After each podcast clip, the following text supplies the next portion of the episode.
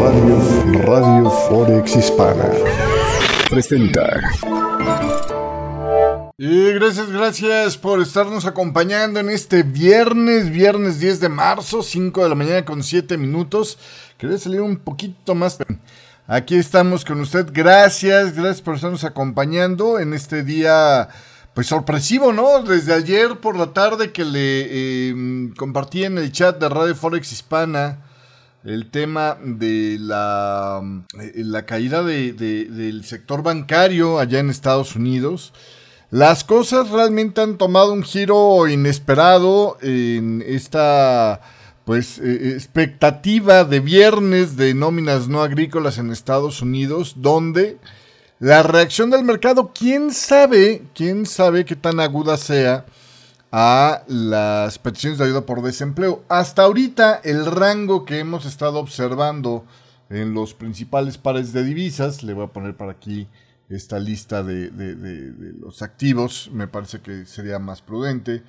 Vemos que en el, la libra, olvídese, ya no hay rango de expectativa de fundamental. Estamos hablando de que en esta mañana traemos 101 pips ¿no? de, recorrido de máximos a mínimos y en las últimas...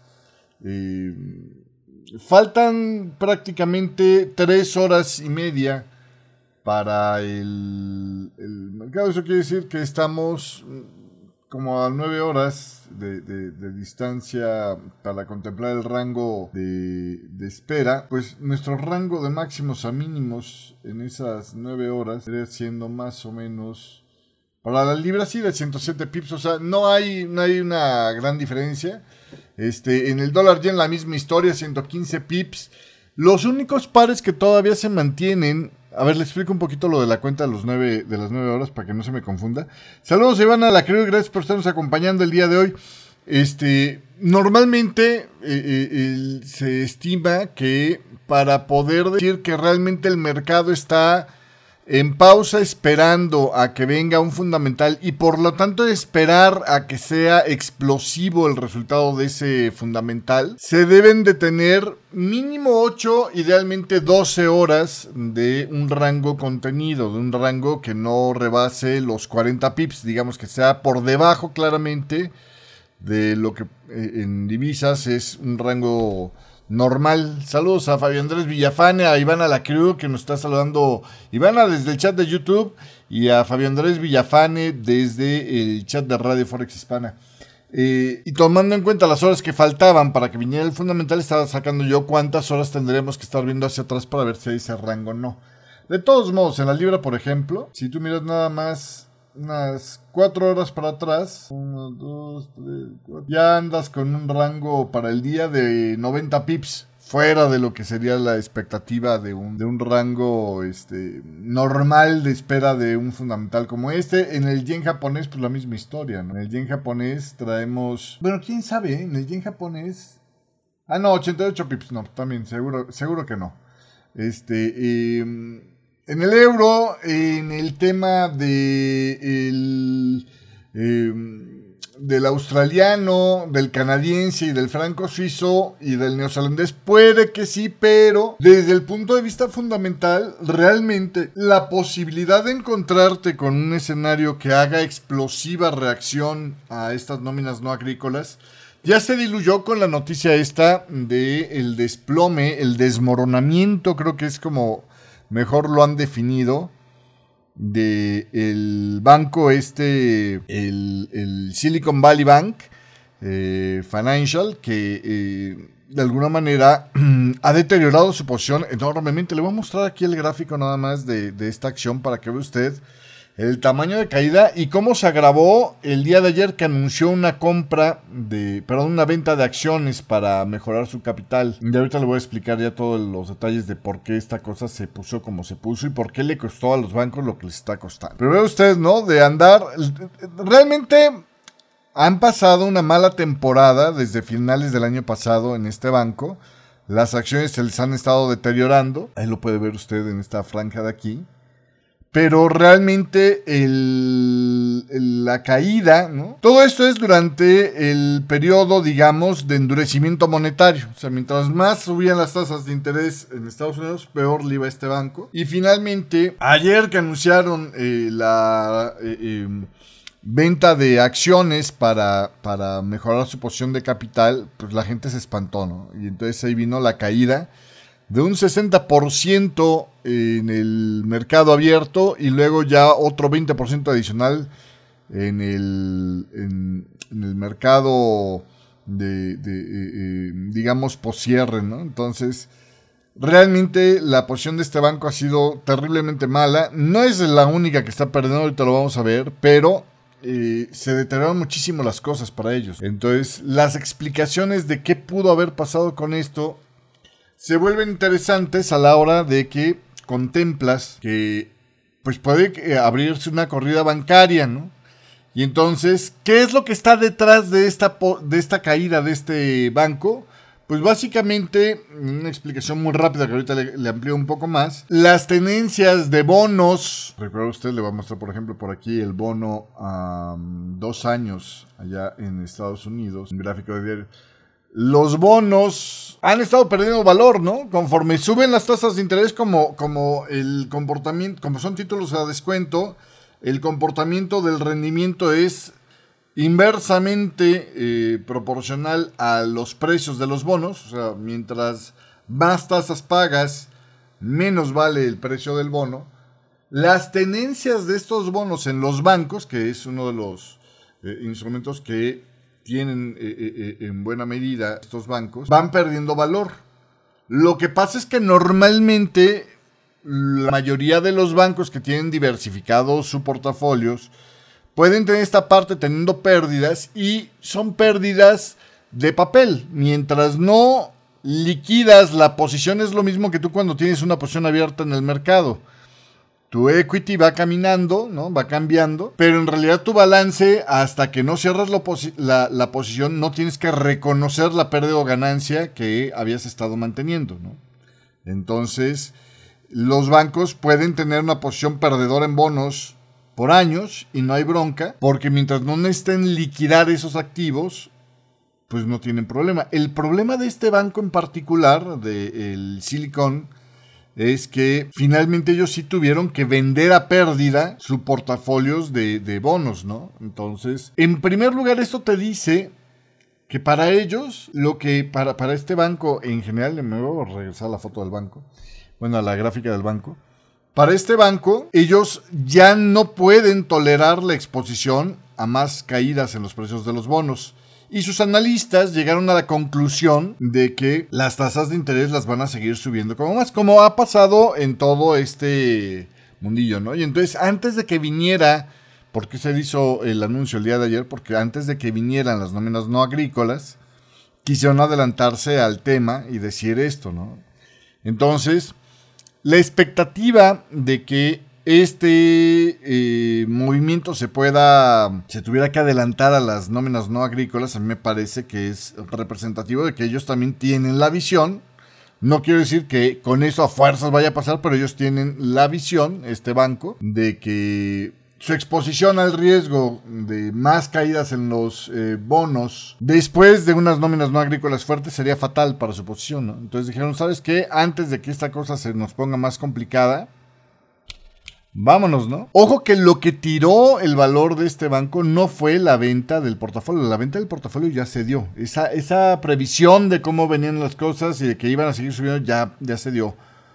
Lo que hicieron fue tratar de aprovechar antes de que salieran las nóminas no agrícolas para anunciar su venta de acciones, ¿no? Decir, bueno, vamos a sacar más acciones para tratar de jalar más capital, ¿no? Para tratar de tener una base de capital más sólida. Y esto es lo que los tiró. Lo que a consecuencia de esto ha estado pensando Wall Street es que la probabilidad de que la Fed aumente las tasas ha bajado.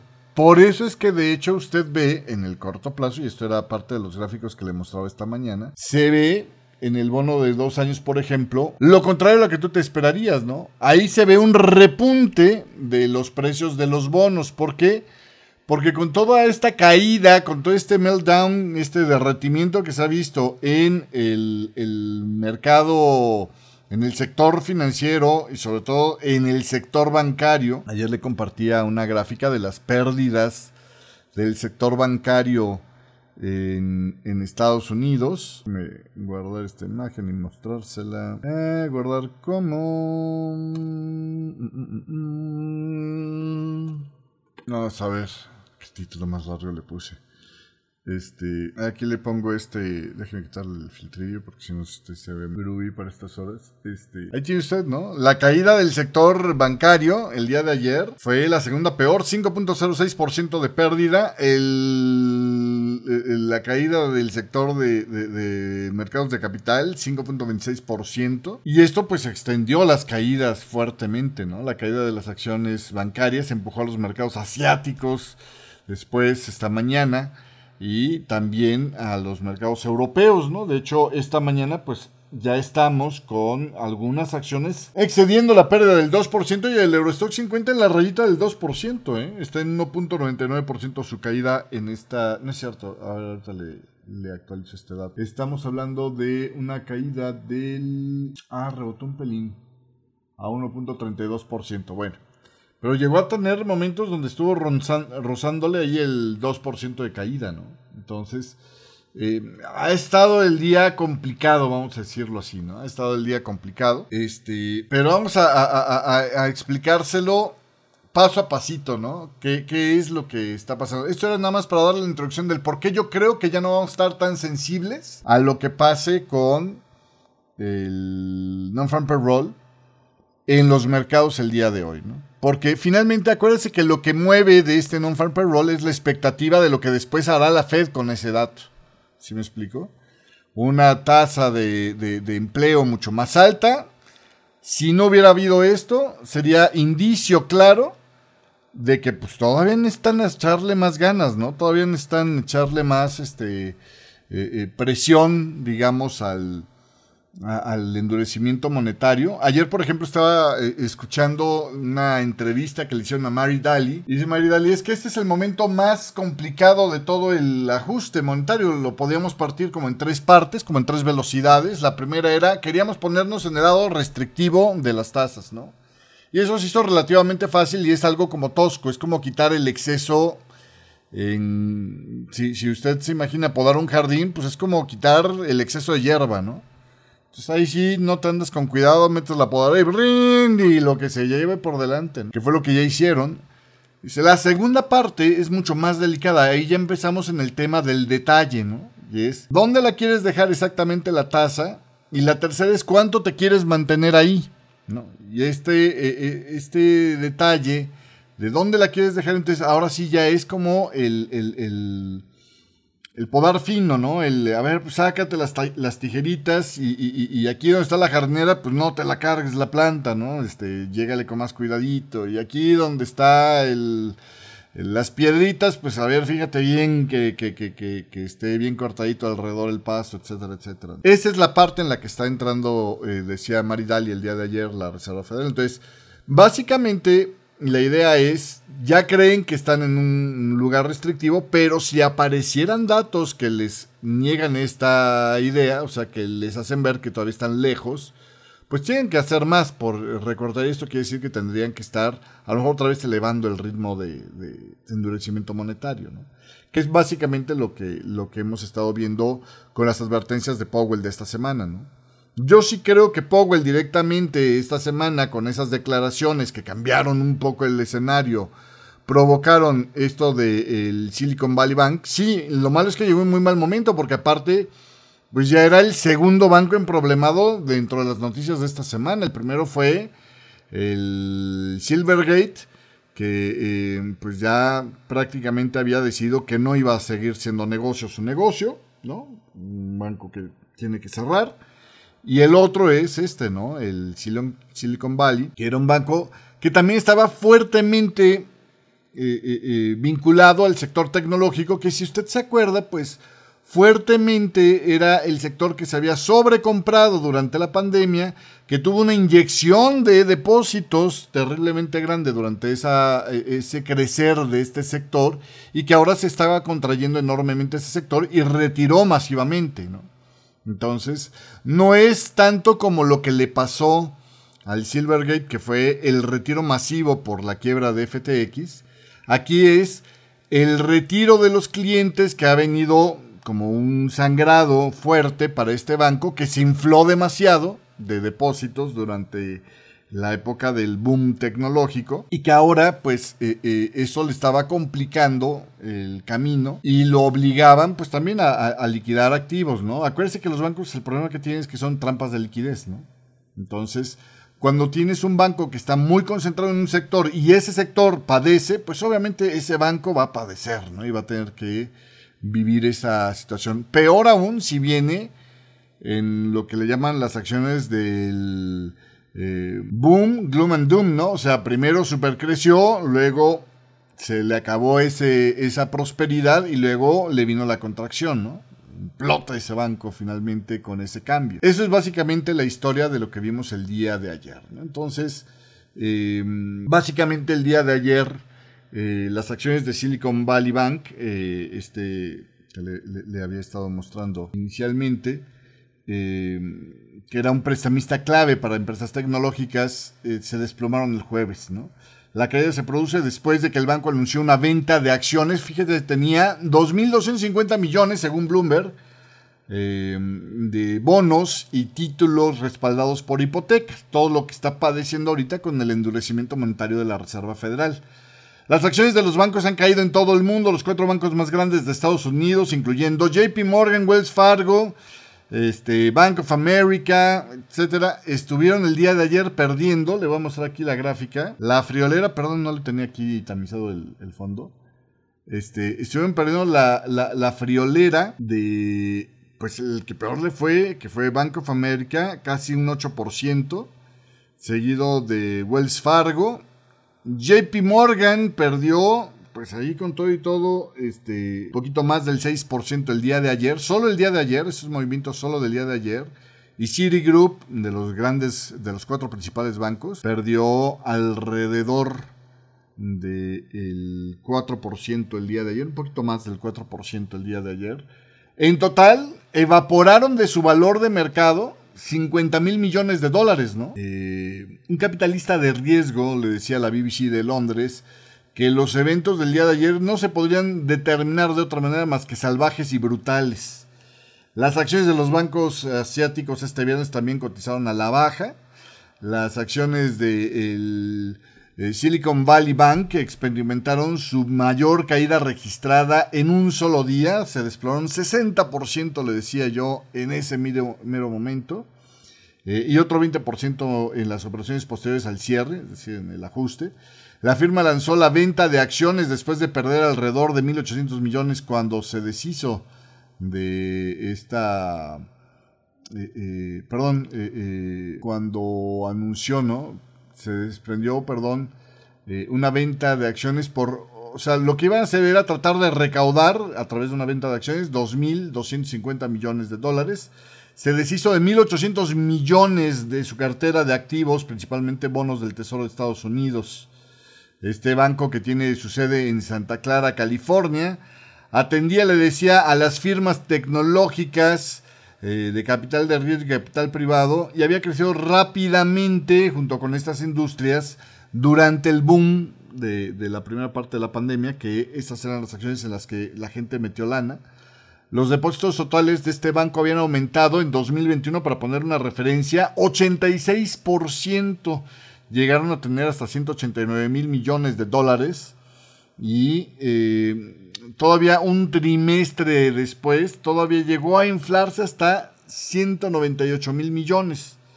El problema es que después cayeron los depósitos un 30% durante los últimos eh, tres trimestres del 2022 y su caída continuó en enero y febrero de este año debido pues, precisamente a que la concentración de los depósitos de estas empresas tecnológicas pues eh, eh, generaron que fueran los clientes que más habían estado este, eh, sufriendo ellos también por la caída del sector. Eh, tal vez lo más preocupante para este banco es que pues eh, salieron consejeros a de estas empresas tecnológicas emergentes que tenían depositado ahí su dinero que retiraran los fondos.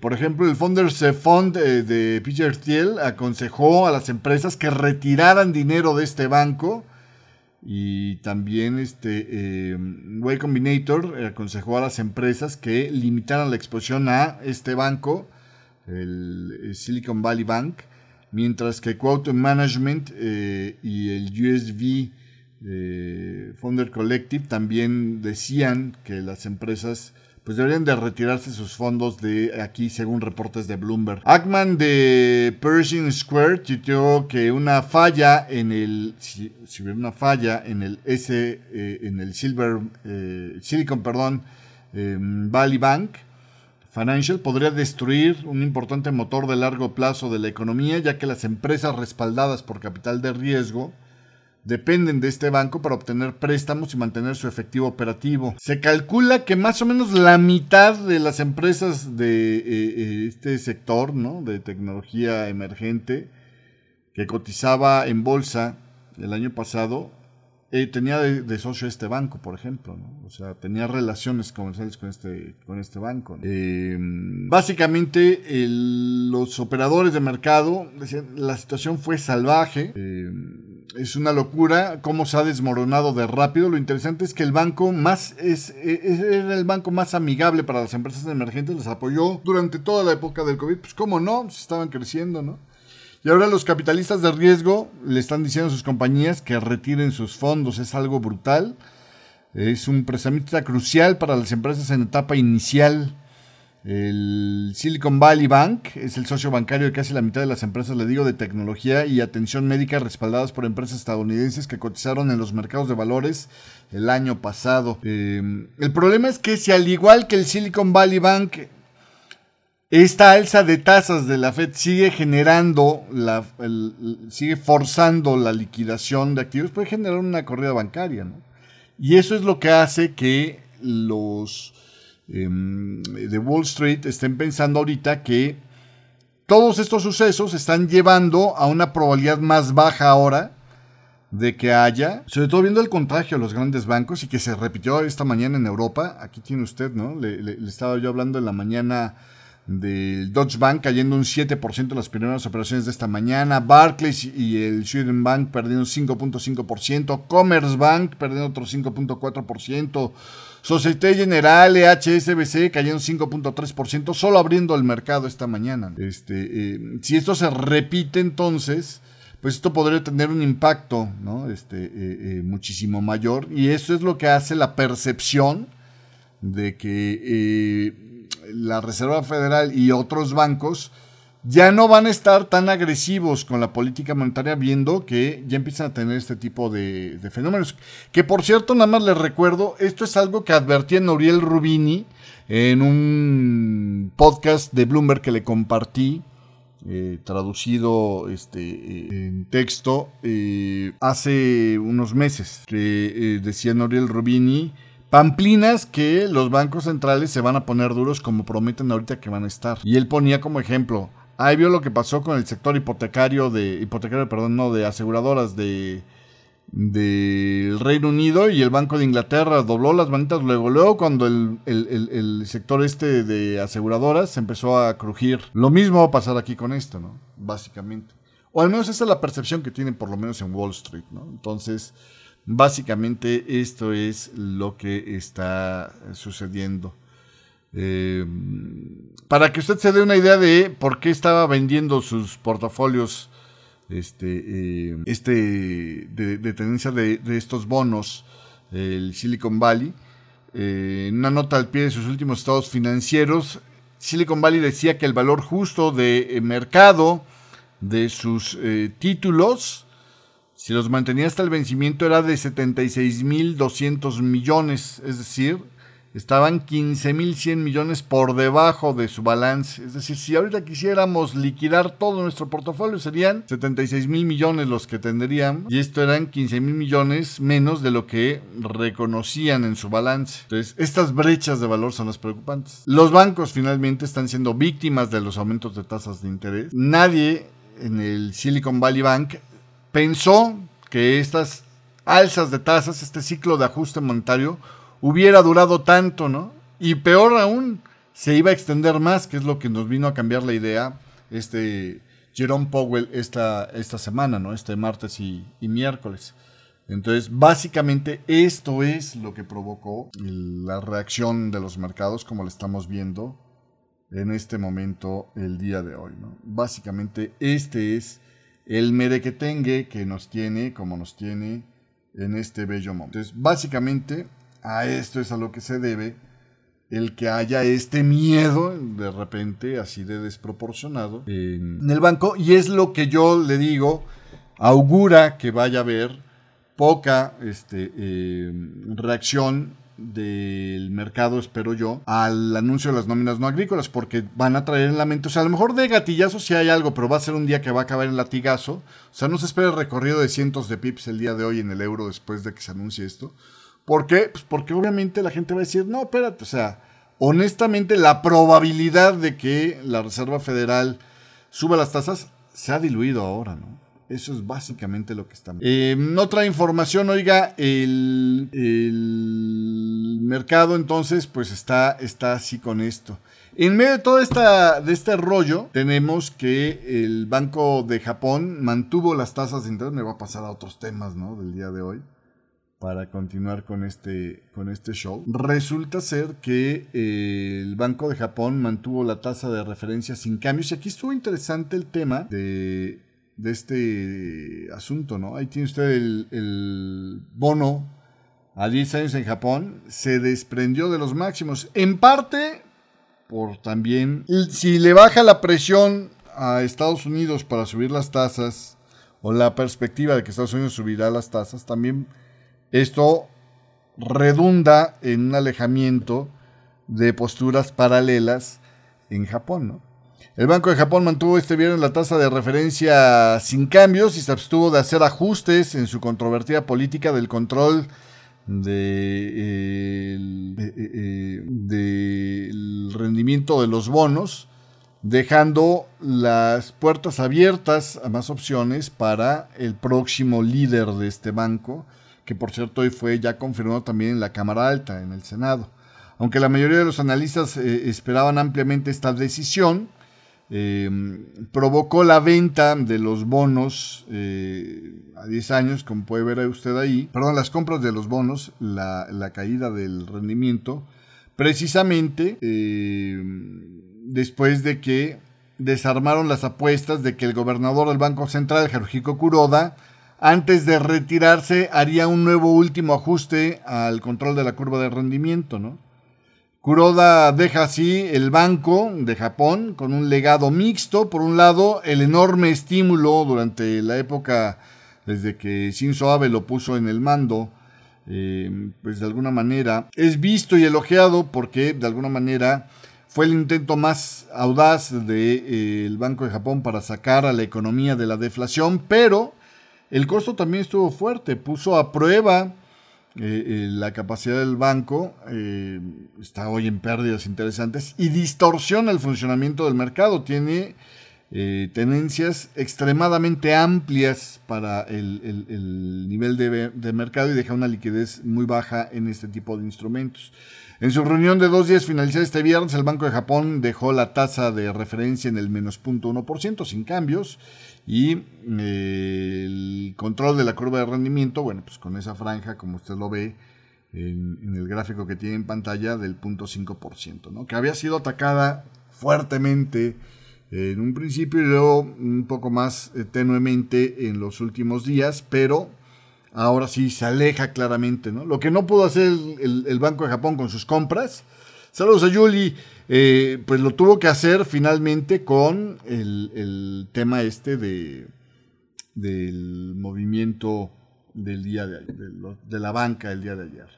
Eh, la decisión de mantener las tasas de política, pues obviamente va a tener que ser eh, cubierto ese costo o, manejado ese peligro por el sucesor, el señor Kazuo Ueda, que ya le digo, pues quedó confirmado para su, mandato. La inflación eh, que eh, supera el objetivo ya del 2% del Banco de Japón se ha visto pues presionada, ¿no? Este, dice este Kuroda por el tema de los aumentos en los combustibles que se van a desvanecer eventualmente. La cosa es que tan rápido se acaba la guerra de Rusia con Ucrania y que tanto eh, eh, eh, la transición ¿no? este, al gas natural cambia esa situación. ¿no? Pero bueno. Saludos a Marcos Rubios. ¿Cuánto sube la tasa en Estados Unidos? Este, ah, me encantan esas preguntas disruptivas de Marcos Ríos. hoy no van a subir las tasas. Respuesta disruptiva también. Ahorita hablamos de eso. Eh, ah, pero vamos, ahorita lo que está esperando es que haya un movimiento de medio punto porcentual adicional. Eh, que, que, por cierto, habría que ver, ¿eh? yo todavía no he visto notas esta mañana, pero seguramente después de las non-farm payroll veremos esos comentarios de dónde anda ahorita las expectativas del aumento de tasas. Yo, lo que veíamos después de las conferencias de Ben Bernanke era que la expectativa estaba en torno al medio punto porcentual y ya con una certeza prácticamente del 100% para el siguiente movimiento de tasas, ¿no? Subió del 25 al 50% la certeza. Eh, antes era eh, eh, la certeza mayormente en un 25% de aumento de tasas, era como setenta y tantos por ciento, si no mal recuerdo, la probabilidad. Y después de los discursos de Ben Bernanke, subió hasta el medio punto porcentual la tasa con una certeza del 100%. Ahora hay que ver, eso probablemente se haya desinflado después de lo que estamos platicando esta mañana. Eh, pero bueno, en fin. La próxima reunión de política monetaria, que ya ahora va a ser eh, eh, presidida por este UEDA, UEDA y también ya fueron aprobados los dos vicegobernadores, ¿no? Este, el señor Shinichi Ushida y Ryoso Jimino eh, va a ser el 27 y 28 de abril. Entonces ahí vamos a ver qué onda con estos muchachos que también, por cierto, lanzarán su tabla de pronósticos trimestrales de crecimiento y de movimiento de precios que contemplarían ahora hasta el año fiscal 2025, dicen. Sí, así las cosas. Y en medio de todo esto entonces está el tema de las nóminas no agrícolas que esperamos para el día de hoy. ¿Qué se espera? Bueno, que el crecimiento del empleo en Estados Unidos probablemente se desacelere a un ritmo que sigue siendo sólido en febrero, pero que ya no sea tan espectacular como el que estuvimos viendo en el último reporte de, eh, las nóminas no agrícolas que sorprendieron el mes pasado. ¿no? El mes pasado, acuérdense que las nóminas no agrícolas pues habían estado moviéndose de forma muy, muy, muy agresiva, ¿no? Estábamos hablando de que eh, las de estar esperando menos de 200 mil puestos de trabajo, salió más de medio millón de nuevas eh, nóminas no agrícolas. 517 eh, mil puestos de trabajo nuevos, ¿no? Hay que ver, la revisión probablemente sea este, uno de los factores interesantes para observarse. Pero ahora el mercado espera que la construcción de nóminas sea de prácticamente 200 mil, 205 mil eh, puestos de trabajo. Eh, vamos a ver, ¿no? Se espera que el informe del Departamento del Empleo también diga que las tasas de em, desempleo se mantengan en los mínimos históricos. Em, entonces, pues de alguna manera, lo que hace esto es, le digo, lo de la crisis del Silicon Valley Bank, es desinflar un poco la sensibilidad que pudieran tener los mercados a esta situación. ¿Por qué? Porque pues ahora ya no creen, ya, ya dudan más que esto directamente o así ipso facto genere un movimiento de endurecimiento de la política monetaria por parte de la Reserva Federal. Entonces, ese es el tema. Las nóminas no agrícolas eh, eh, se esperan de esta manera. Si sale como espera el mercado en 205 mil puestos de trabajo, las nóminas no agrícolas, tendríamos la ganancia de nóminas más pequeña desde diciembre del 2020. pero aún así sería el doble todavía de los 100.000 puestos de trabajo mensuales que se tenían este, eh, como estimados en necesario para mantenerse con el crecimiento de la población en edad laboral, es decir, necesita todavía que aumente la tasa de participación. Los economistas también argumentan que el crecimiento del empleo en enero se vio favorecido por una serie de factores que podrían no ser continuados, que es el clima inusualmente cálido, que generó más empleos en el sector de la construcción, las revisiones anuales de referencia de los datos y otros factores de ajuste estacional que fueron demasiado generosos, Además, este, eh, también el gasto del consumidor en enero se atribuyó parcialmente a estos factores estacionales. También creen que podría ser a lo mejor una estimación demasiado generosa.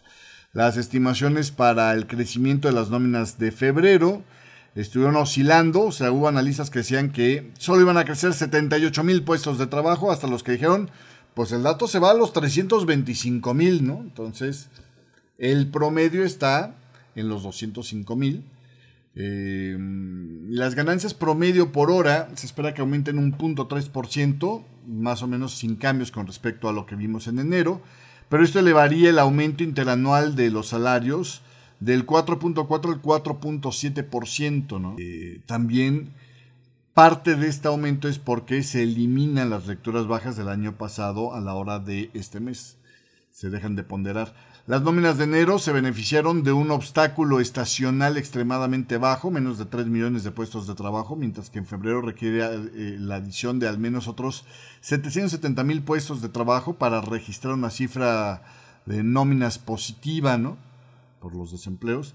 Eh, explicaba Ellen eh, Setner, economista en jefe para Estados Unidos de la Morgan Stanley con los indicadores del mercado laboral apuntando hacia el acaparamiento de mano de obra, una menor fluctuación estacional en la contratación debería de ser un lastre, o sea, debería de estarle frenando un poco el crecimiento de las cifras de empleo de febrero.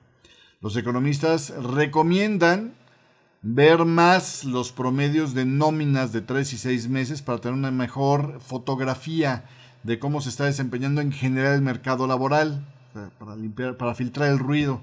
Si las nóminas de febrero cumplen con las expectativas, los promedios de 3 y 6 meses para la creación de puestos de trabajo estarían por encima de los 300 mil. ¿eh? O sea, aunque caigan, todavía estarían por encima de los 300 mil. Aunque caigan a 200 mil, desde los medio millón, más de medio millón del mes pasado. Esto indicaría que la normalización anticipada en el mercado laboral está tardando más de lo esperado, decían los estrategas de la Toronto Dominion Securities allá en Nueva York. Los mercados financieros ya han descontado un aumento de tasas de, aquí va la pregunta de Marquito Ríos, de medio punto porcentual para la reunión del 21 a 22 de marzo, según eh, el FedWatch de la Chicago Mercantile Exchange. La Fed ha estado aumentando su tasa ya en cuatro y medio puntos desde que comenzó el ciclo de ajustes, eh, desde casi cero hasta este rango actual que está en el 4.75%.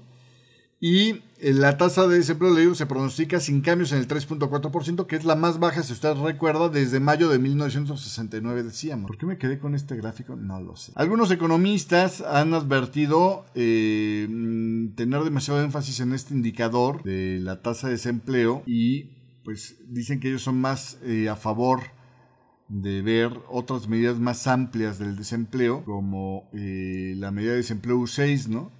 Que estaba en 6.6% en enero, lo que significa que había 10.9 millones de personas disponibles para buscar un trabajo, para entrar a trabajar. Está ligeramente por arriba de los 10.8 millones de puestos vacantes a fines de enero. Es decir, cuando hemos hablado de que hay ahorita una oferta laboral de 2 a 1 con respecto a a, lo que se está viendo en el mercado es por la tasa de desempleo del Departamento del Trabajo, pero la U6 que contempla no solamente, y ahí la verdad es que es un argumento un tanto guango, ¿eh? Eh, porque la U6 contempla la gente que está eh, desempleada, pero también la que no está muy a gusto, por ejemplo, que está en contratada a tiempo parcial, pero quisiera estar contratada a tiempo completo. El problema es que es medio holgado esta visión de ver más bien la U6, porque finalmente eso entonces generaría vacantes en los tiempos parciales. En fin, este, es parte de lo que se dice por acá. Eh, es un mercado laboral muy inusual, decía eh, eh, Brian Bethune, profesor de economía de la Boston College, con ineficiencias que necesitan ser abordadas como principal desafío. Realmente es complicado ver cómo la Reserva Federal podría lograr el objetivo de reducir la inflación sin una desaceleración importante. Así, así las cosas y los pronósticos. En otros temas, vámonos a hacer el recorrido rápido por los mercados el día de hoy. Ahí tiene usted el dólar index que después de estar en una caída los últimos dos días, que se extendió ligeramente más el día de ayer, prácticamente ha estabilizado la velocidad de la caída en estas últimas horas, ¿no? Esperando el dato, más o menos en la zona media-baja, mayormente, ¿no? Desde que abrimos la sesión europea, hemos estado, tuvimos ahí un pellizquín de mínimos más bajos y tras rebotar volvió a presionar hacia la baja. Yo espero que el movimiento siga, perdón, esta línea ya no vale, que el movimiento siga este, eh, retrocediendo un poco más. Y ahora, pues dentro, si aquí es el arranque de la nueva patita alcista, una de las posibilidades es que el movimiento por lo menos retroceda a la mitad, pero puede que se vaya un poco más hacia abajo. Si esto es un ensanchamiento así de grande, todavía puede irse más abajo. Entonces, una de las eh, eh, eh, medidas conservadoras para esperar a dónde podría llegar el, dólar, creo yo, sería los 104.40 más o menos. Si todo sale como estamos pensando, ¿no? Si no hay sorpresas en el mercado laboral. teniendo a la baja el precio del el dólar, el crudo debería de estar presionando hacia el alza. ¿Qué pasa ahí? ¿Por qué no se va por allá? Porque obviamente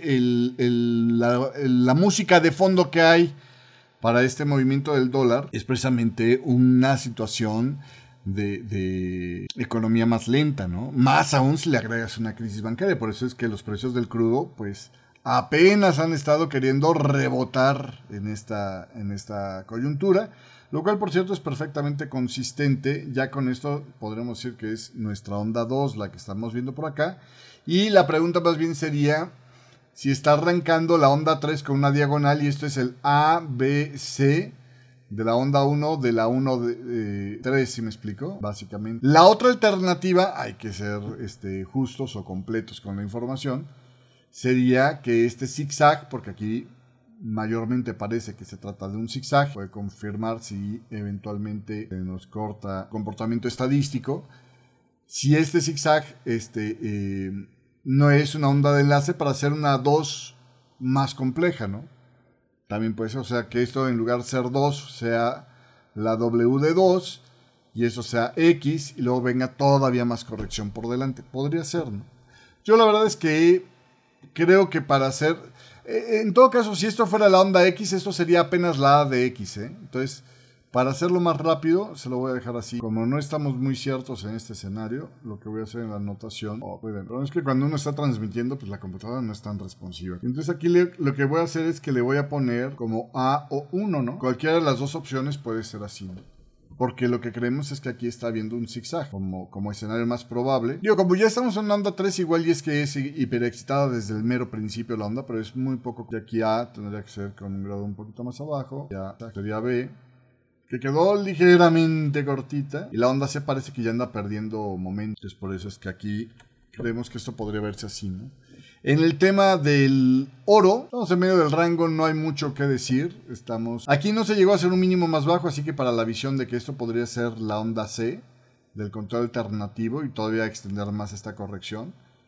Este, eh, las perspectivas son un poco más abajo. Lo que funciona más bien es que esto pudiera ser la onda 1, tema del oro, la 1 de 5. Y esto por tiempo se me hace muy corto para que sea toda la onda 2 de 5. Creo que más bien sería la A de 5, B de 5 y C de 5. Yo creo que ahí todavía la 2 podría intentar hacer un retroceso un poquito más abajo. Sí me parece muy bueno que esté ahorita haciendo un pullback profundo sobre esta primera caída. En el tema del cobre, pues ahí más o menos estábamos cumpliendo con la perspectiva. Se quedó cortito hacer un mínimo más bajo pero todavía no pierdo la posibilidad de que esto sea, porque no se ha salido de estos rangos, entonces no rompa por arriba de estos niveles, todavía no pierde la posibilidad de que esto sea este, una diagonal para de este movimiento Y, ¿no? De 4. Bueno, el Dow Jones ya ni qué decirle, rompió totalmente hacia la baja, o sea, lo que primero parecía una prueba muy severa del rebote de la consolidación, ya de plano dejó de verse como consolidación claramente es una, una continuidad alcista, este, perdón, bajista eh, mucho más clara. Esto también, por cierto, endurece la probabilidad aumenta la probabilidad.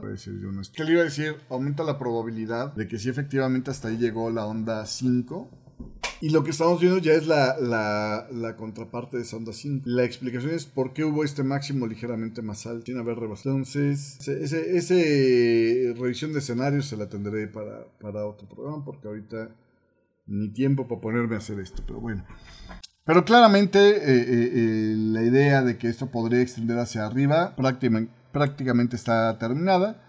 Hay una buena probabilidad de que esto fuera la onda, el final de la onda 5. Y esto que vimos, bueno, a ver, a lo mejor nada más como forma muy rápida.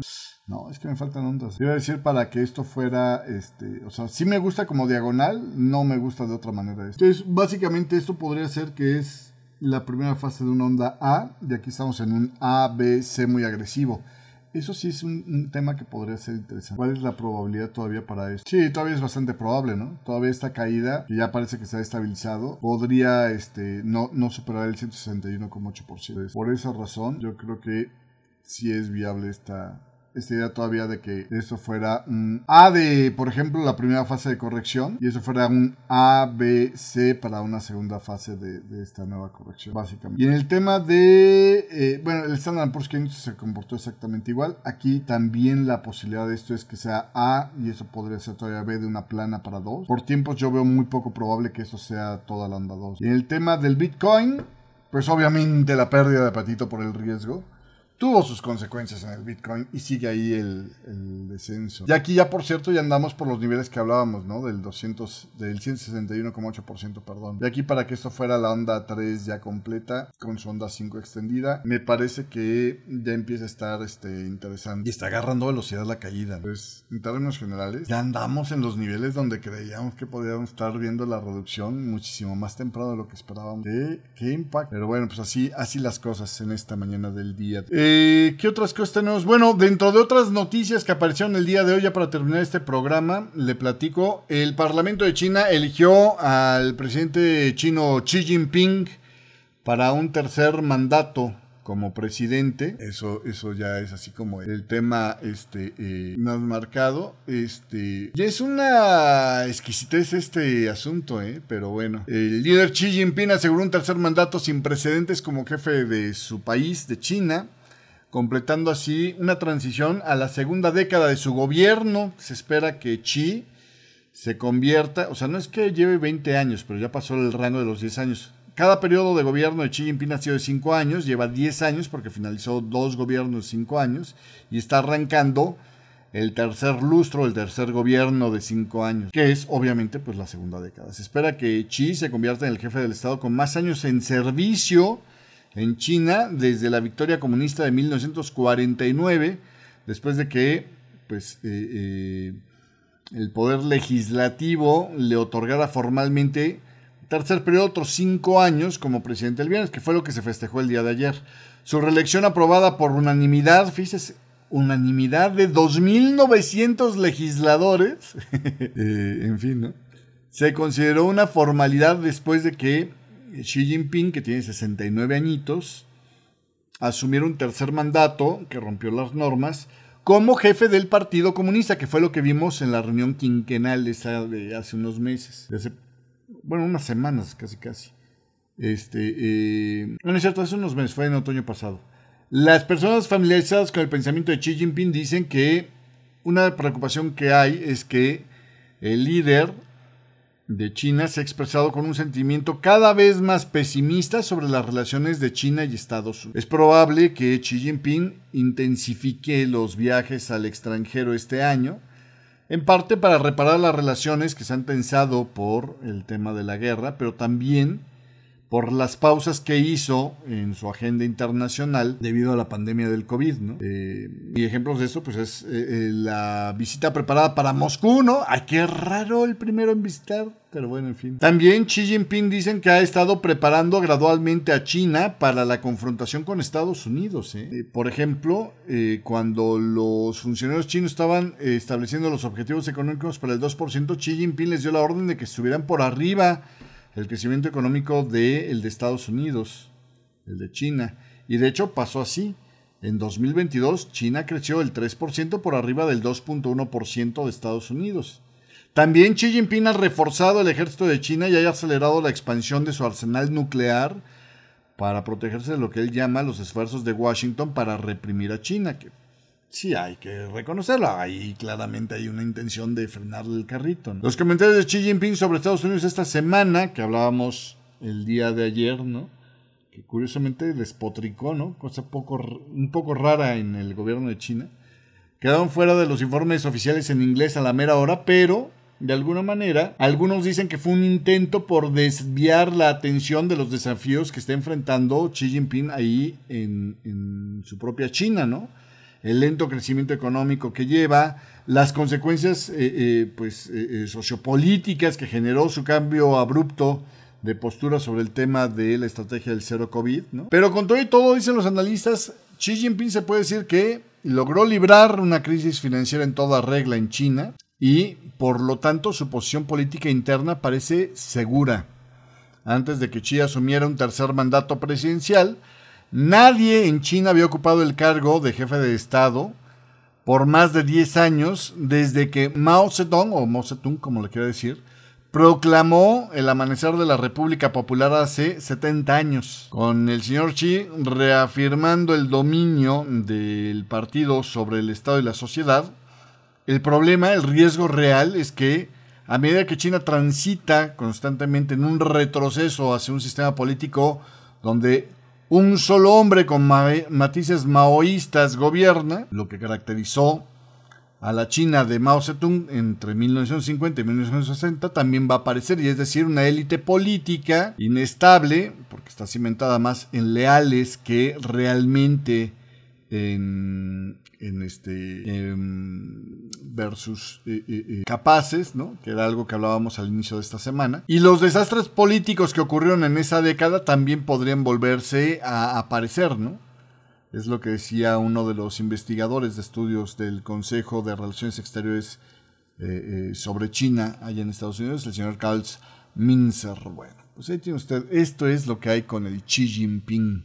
Dice por acá Héctor Ariza, yo no sé por qué siempre piensan que yo me levanto tarde cuando salgo al aire tarde. No, o sea, si usted observa el chat, yo siempre estoy desde temprano conectado. Lo que pasa es que hay veces que me la llevo más ligera porque no es tan urgente la información y me gusta tener un panorama bien, bien, bien completo antes de salir al aire. Pero yo operando desde tempranito, diga.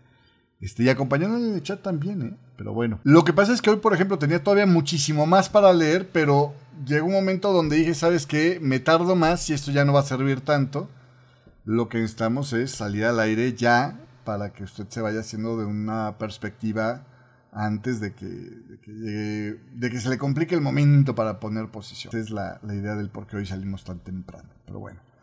Continuando con más información en esta mañana del día de hoy. Ok.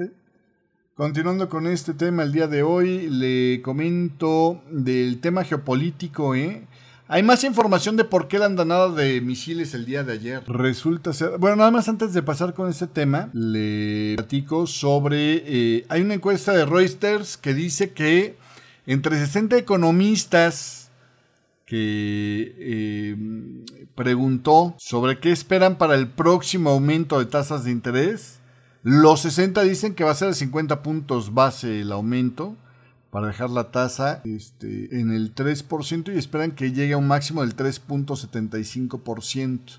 Antes esperaban que la tasa máxima en este ciclo de ajuste tocara el 3.25. Ahora sí, sobre el tema geopolítico, el primer bombardeo con misiles de Rusia sobre las ciudades ucranianas en semanas fue recibido, el que hubo el día de ayer, que hablábamos ayer, fue recibido en Kiev con desafío y disgusto este, eh, mientras que las fuerzas ucranianas que defendían la ciudad oriental de Bakhmut continúan frustrando los intentos rusos de abrirse paso. El ejército de Ucrania dice, eh, las Fuerzas Armadas ucranianas, ha repelido 102 ataques en las últimas 24 horas en Bakhmut. Es decir, van 102 intentos de avanzar que no logran prosperar, que detienen. Una ciudad que ha sido objetivo clave para la campaña política de Putin, porque honestamente para las fuerzas casi todos los analistas coinciden con que Bakhmut Son cenizas que no vale la pena ya seguir matando gente para arriesgar, pero es que quieren tener una victoria que anunciar sí o sí. Por lo mismo, se piensa que fue el lanzamiento de este jueves del mayor ataque aéreo en semanas allá de Rusia en Ucrania, golpeando objetivos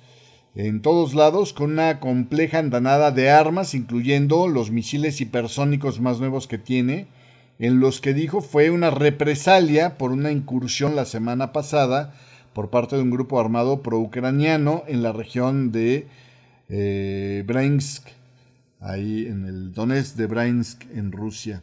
De los 81 misiles disparados durante la noche y la mañana mm, del jueves, 47 llegaron a su objetivo, una tasa mucho más alta de efectividad de la que normalmente tienen. ¿Por qué? Pues por los misiles este, eh, hipersónicos, entre otras cosas. Eh, la mayor tasa de éxito por cierto, de estos bombardeos es posible porque las fuerzas rusas utilizaron parte de su suministro limitado de misiles hipersónicos Kinsal y una cantidad mayor de la típica de misiles balísticos en lugar de misiles de crucero, decía el portavoz de la Fuerza Aérea de Ucrania como una explicación de por qué pudieron parar tan poco estos misiles y por qué es que tantas zonas de infraestructura se vieron atacadas. El Instituto para el Estudio de la Guerra dice que el Putin de Rusia probablemente decidió usar estos escasos misiles, aparte de ser el Putin, porque eh, quería apaciguar a las comunidades ultranacionalistas rusas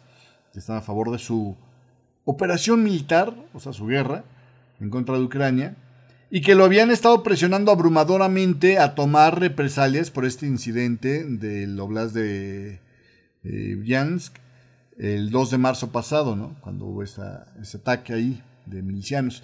La Agencia de Inteligencia Militar de Ucrania ha estimado que Rusia tenía antes de la andanada de disparos no más de 50 misiles hipersónicos Kinsals. Entonces prácticamente se echó un 10% de ese arsenal solo el día de ayer. Claramente necesitaba un resultado, dicen los analistas. Sin embargo, no es tan costoso para Rusia este uso de los Kinsal. Tiene dos tipos de misiles hipersónicos Rusia a este momento. Se piensa que tiene además de estos Kinsal que son simplemente una versión modificada de un misil que ya tenía anteriormente, por lo cual puede seguir con la reconversión de estos misiles anteriores para reponer los quinzales que se gastó ayer. Y tiene otro que tiene que construir desde cero y cada uno que destruye se acabó y, a ver con qué piezas armas uno nuevo. Que son los Circons que son lanzados desde el mar. Entonces, no necesariamente, incluso si Rusia pudiera, como se piensa en algunos medios, producir por la reconversión más quinzales con relativa rapidez, esto no va a cambiar el fiel de la guerra porque son armas en cierta medida un tanto complicadas. A ver, a los quinzales se les programa las coordenadas de, objetivo, donde van a, tener que caer y detonar, desde antes de ser lanzado. Y si tuviera algún defecto el misil, por la barbaridad de velocidad que lleva, se separa enormemente de su, de su eh, eh, objetivo con mínimas variaciones. O sea, necesita una precisión que quién sabe si pueden mantener. Eso es lo que explica, dicen algunos expertos, el por qué, por ejemplo, uno de estos, pues, valiosísimos quinzals para Rusia cayó en la casa de una aldea a 700 kilómetros de cualquier campo de batalla, ¿no?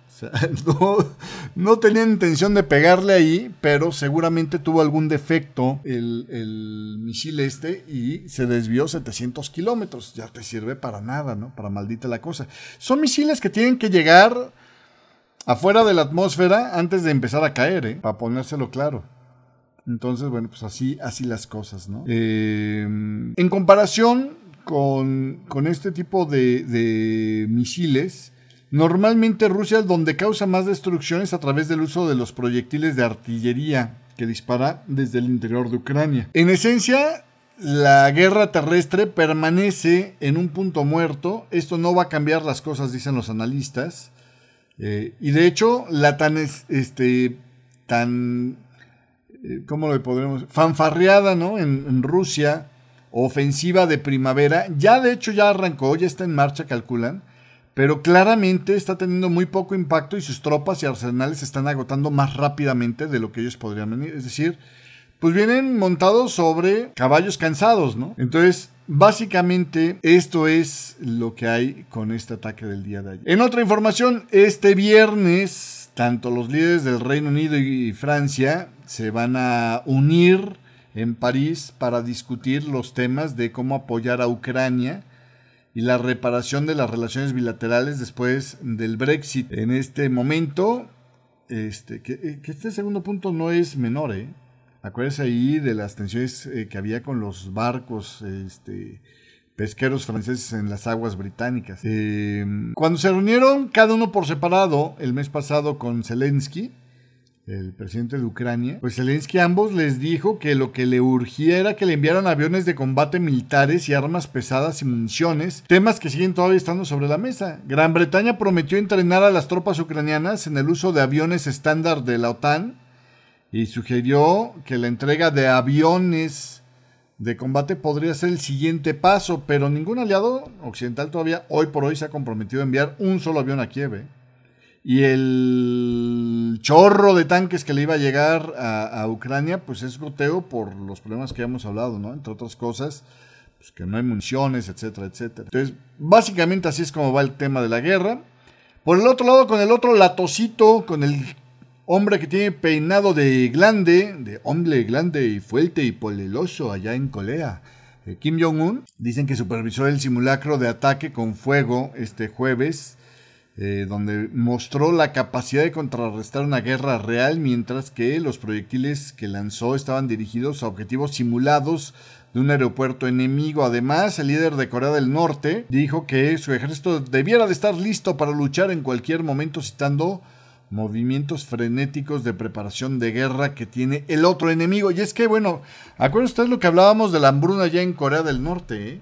Mientras esa hambruna siga, Kim Jong-un tiene que poner cada vez más espantoso al fantasma con el que mantiene pues atontado a los hambreados norcoreanos. Pero bueno, en fin, así las cosas. Con esto termino yo el programa el día de hoy. Le advierto, hoy no voy a estar para el momento de las nóminas no agrícolas. Hoy voy a jugar con la estrategia de lo que tronó, tronó cuando este, antes del non-fan roll y yo voy a estar líquido al momento del non-fan roll muy probablemente porque tengo, tengo la necesidad de, estar en otro lado por causas de fuerza mayor, vamos a decirlo así. Pero, este, ¿cómo se llama? Este... Ya este lunes estaremos platicando de las nóminas no agrícolas. Creo que con el pronóstico que le dejé tiene una muy buena posibilidad de pues este hacerle frente a este non-farm roll con mucho mejor posición que la mayoría de los que están operando en el mercado en términos generales. Usted debería de tener mucho mejor capacidad ahora que tiene este panorama más completo de qué es lo que esperamos y cuánto movimiento esperamos con este non-farm per roll que le he platicado. Mi recomendación de siempre es viernes, el mundo está re loco, no deje posiciones abiertas, ¿no? Este es un momento extremadamente volátil porque estamos en guerra, porque estamos en un endurecimiento monetario que cuando parece que medio se iba a pagar otra vez está volviendo a así como carcachita vieja, ¿no? Y otra vez se vuelve a arrancar. Entonces, aguas porque esto, esto, por lo general, puede dejarle con los dedos de la puerta, con los dedos pillados en la puerta, diríamos. Entonces, gracias por la paciencia de la compañía y nos vemos el próximo lunes. Que tenga muy buen fin de semana. Yo hasta aquí llego el día de hoy. Gracias. Bye. Y a usted que nos está escuchando en esta versión del programa Punto 9 a través de podcast, gracias por su compañía. Lo espero. Radio, Radio Forex Hispana presentó.